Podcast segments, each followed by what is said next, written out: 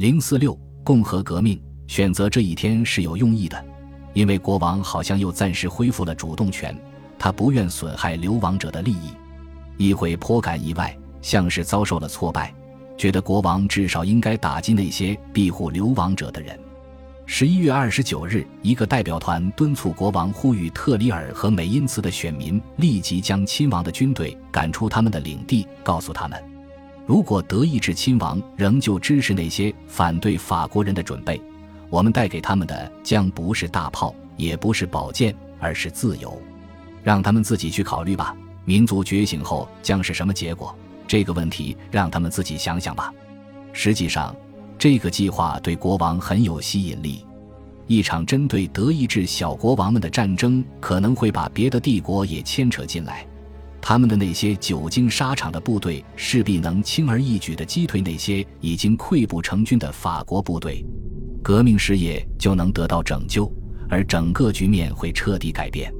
军人也能从战争中获益。拉法耶特现在想要扮演新的角色。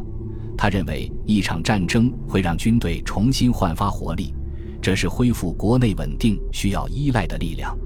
纳尔伯纳将军也是这样想的。据称他是路易十五的私生子。十二月初，他受命担任军事部长一职。于是，十二月十四日，国王来到议会，宣布他已经向特里尔的选民签发了最后通牒，到一月十五日为止。如果大主教在他的管辖区内还没能阻止所有怀有敌意的流亡者的活动，法国就会宣战。议会爆发出一阵欢呼，接连几分钟的掌声都是献给君主的。所有人都如释重负，现在能做的就是等待了。唯有势力日渐式微的斐扬派分子心头充满了不好的预感。在这样的情形下，国王对未宣誓教士支支吾吾的态度，并未引起人们的重视。一旦战争爆发，这个问题无疑会自行消解，因为那时这些未宣誓的教士自然就会被当作叛国者。同时，布里索和他的支持者，尤其是那些来自波尔多地区的能言善辩的代表，一直想要通过战争使国家获得新生、恢复尊严、挫败阴谋分子，并向全欧洲展现一个自由的民族所能拥有的伟大力量。国王也被迫支持他们。向他们说明了自己真正的立场，正如十二月十六日布里索在雅各宾俱乐部发言所说的那样。同时，纳尔伯纳着手动员三支军队，达十五万人之多，部署在东部边疆地区。在那些被驱逐出境来到法国的外国人中，有自称是人类代言人的克鲁茨，他招摇地游走在巴黎周围，头戴一顶猩红色的自由之帽。克鲁茨是一名狂热的好战分子，宣称解放全欧洲已经迫在眉睫，但是解放的时机要比任何人所能想到的更为遥远。接到法国的最后通牒后，特里尔的选民下令解散流亡者群体，并命令他们离开本地。美因茨的选民也同样行事，战争的理由因此不存在了。一七九二年临近时。法国似乎不得不靠自己来解决这些自愿承担的问题。然而，法国公共生活中有不少人都觉得战争是一剂灵丹妙药。十二月初，激烈的讨论渐渐在雅各宾俱乐部展开。罗伯斯庇尔指出了战争可能导致的所有危险和不确定性。他担心，一旦法国军队获胜，会出现军事将领的独裁。尤其让他不安的就是那位寡廉鲜耻。一直都有野心的拉法耶特，但如果法国军队没有取胜，而按照当前军队的状况来说，很有可能宫廷会召集国外军队，推翻整个革命事业。不管怎么样，真正危险的反革命者不是那些荒唐可笑、装腔作势的流亡者，而是眼前就在法国国内的一些人，应该在国内把他们处理掉。但是，罗伯斯庇尔发现他的观点没人支持。布里索接连几个晚上都在反驳，他说：“为了巩固革命成果，战争是必要的。战争甚至能重振不断贬值的纸券。一个被解放的民族毫不畏惧封建欧洲的专制君主和贵族，他们会被击败的。而受他们统治的那些叫苦连天的老百姓会受到鼓舞，肯定会追随法国，宣扬他们自己的自由。自然。”在议会里并没有像罗伯斯庇尔那样的人来反驳布里索乐观的想法。不少人认为战争有重生的能力。另外，虽然莱茵河地区的诸位亲王也准备匆匆遵守路易十六发出的最后通牒，但彼时他们在维也纳的宗主国已经决定前来干涉，捍卫自己的利益。维也纳的外交官相信，皮尔尼茨宣言已经缓解了去年春天的危机。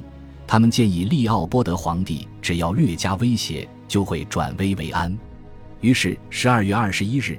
利奥波德皇帝宣布，如果法国人继续对莱茵河的选民施加威胁的话，那么奥地利就会出兵。他补充说，他毫不怀疑其他君王会成为他的同盟。当这一消息传到巴黎时，正是一七九一年的最后一天，这似乎证实了布里索和他的支持者一直鼓吹的关于专制君主的联盟要摧毁革命的决心。战争的鼓吹者们现在已经不把懦弱的莱茵河地区的选民放在心上了。法国应该向他们真正的敌人直接开战，向罗马皇帝宣战。罗伯斯庇尔和斐扬派的领导者们都认为这是迄今为止最危险的举措，虽然他们的立场截然不同。王后显然对巴纳夫的和解措施无动于衷，这令他很绝望。他于1792年1月回到家乡多菲内。议会里也洋溢着爱国热情，自1789年以来有增无减。代表们以及那些前来围观议会的人都宣誓要为国家献身。他们似乎有意识的要重演网球场宣言的那一幕。那些流亡的亲王也背上了叛国的罪名。一月二十五日，议会宣布，罗马皇帝因其与其他国王之间的阴谋，已经破坏了1756年建立的同盟国关系。议会通告国王。要求他的姻亲兄弟们谴责所有反对法国的条约，并公开宣布他和平的意向。如果到三月一日国王还没有给议会一个满意的答复，他们就要宣战。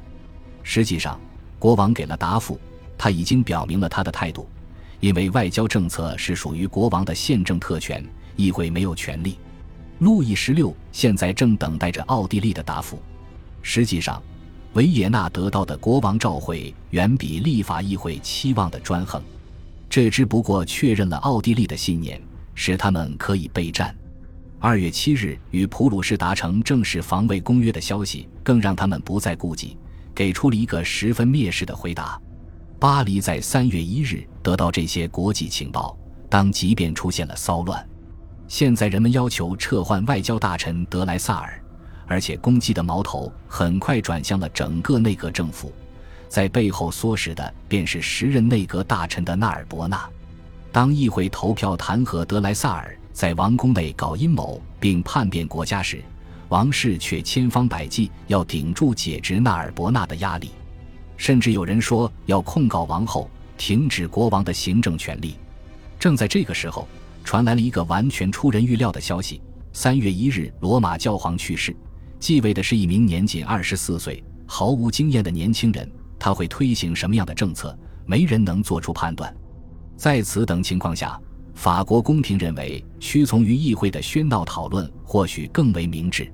三月十日，国王遣散了整个内阁，新上台的人是一群彻底的好战分子，实际上都是布里所推荐的，其中包括被流放的瑞士银行家克拉维埃，他曾和米拉波交往甚密。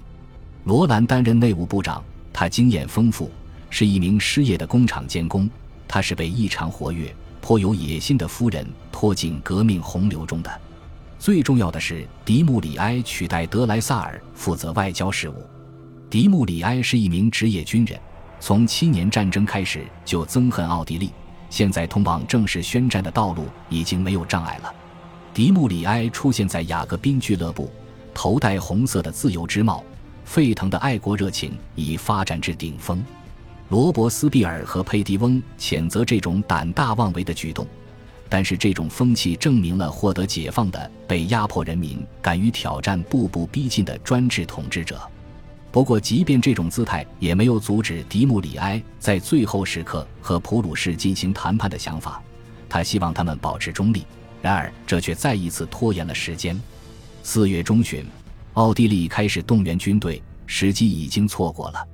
四月二十日，路易十六带着他的内阁群臣来到手忙脚乱的议会面前，宣布法国对匈牙利和波西米亚宣战，因为弗朗茨二世还没有当选为皇帝。只有七名代表投票反对这次宣战。有人说，这将是一个自由民族反对一个侵略者国王的自卫战争。战争将不会有征服，法国的武装力量绝不会被用来侵犯任何民族的自由。唯有那些合谋反对法国的罪人会遭受惩罚。对于那些与法国人并无争吵的人，法国人将不会忽视任何减轻战争对其生命和财产造成损失的举措。然而，在一场注定只能与大革命本身一起终结、席卷西欧众多地区的战争进程中，所有这些誓言都一一破灭了。恭喜你又听完三集，欢迎点赞、留言、关注主播，主页有更多精彩内容。